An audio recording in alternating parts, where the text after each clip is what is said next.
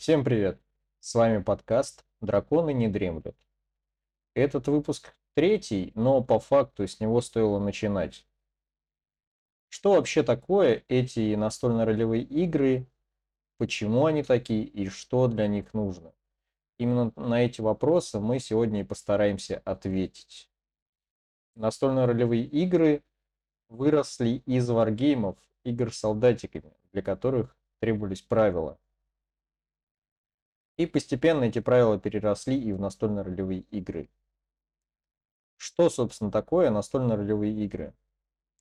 Это текстовая игра, где ведущий рассказывает вам, что происходит в мире, а, какие вам монстры попадаются на пути, какие приключения вас ожидают. А вы представляете из себя определенного героя, искателя приключений, который, собственно, и реагирует на то, что рассказывает вам мастер. Вместе со своими друзьями и ведущим вы совместно пишете свою историю так, как вам интересно.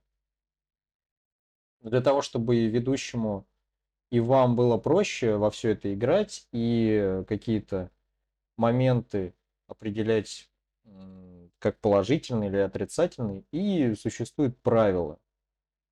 Для ДНД, например, это классическое троекнижие, это книга игрока, которая рассказывает о том, как создать персонажа, как придать ему жизни, э, выдать предысторию, характеристики его определить.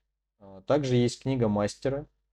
Она позволяет ведущему создавать приключения и настраивать ее в зависимости от того, сколько игроков играет, какого уровня игроки, какого класса игроки. Очень много нюансов в книге мастера.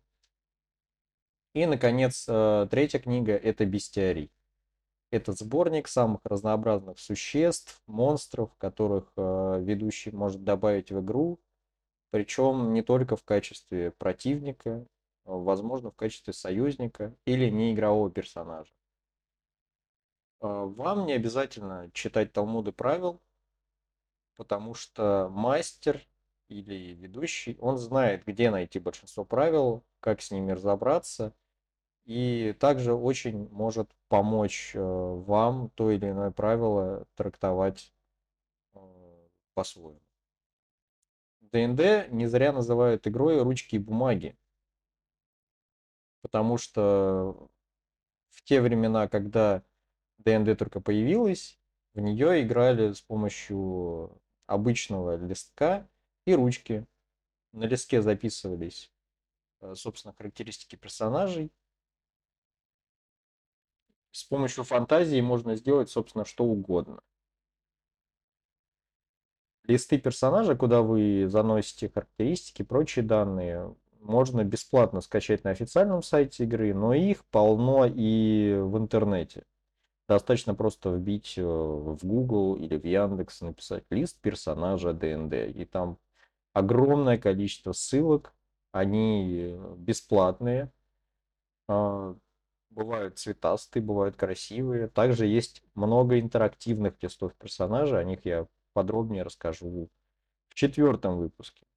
Да. Если распечатать такой лист или блокнот перечертить, его достаточно заполнить, в принципе вы готовы к игре. На этом наш выпуск будет заканчиваться. Подписывайтесь на нас в Телеграме, Яндекс Музыке, Google подкастах, и пусть на ваших кубах всегда выпадают двадцатки.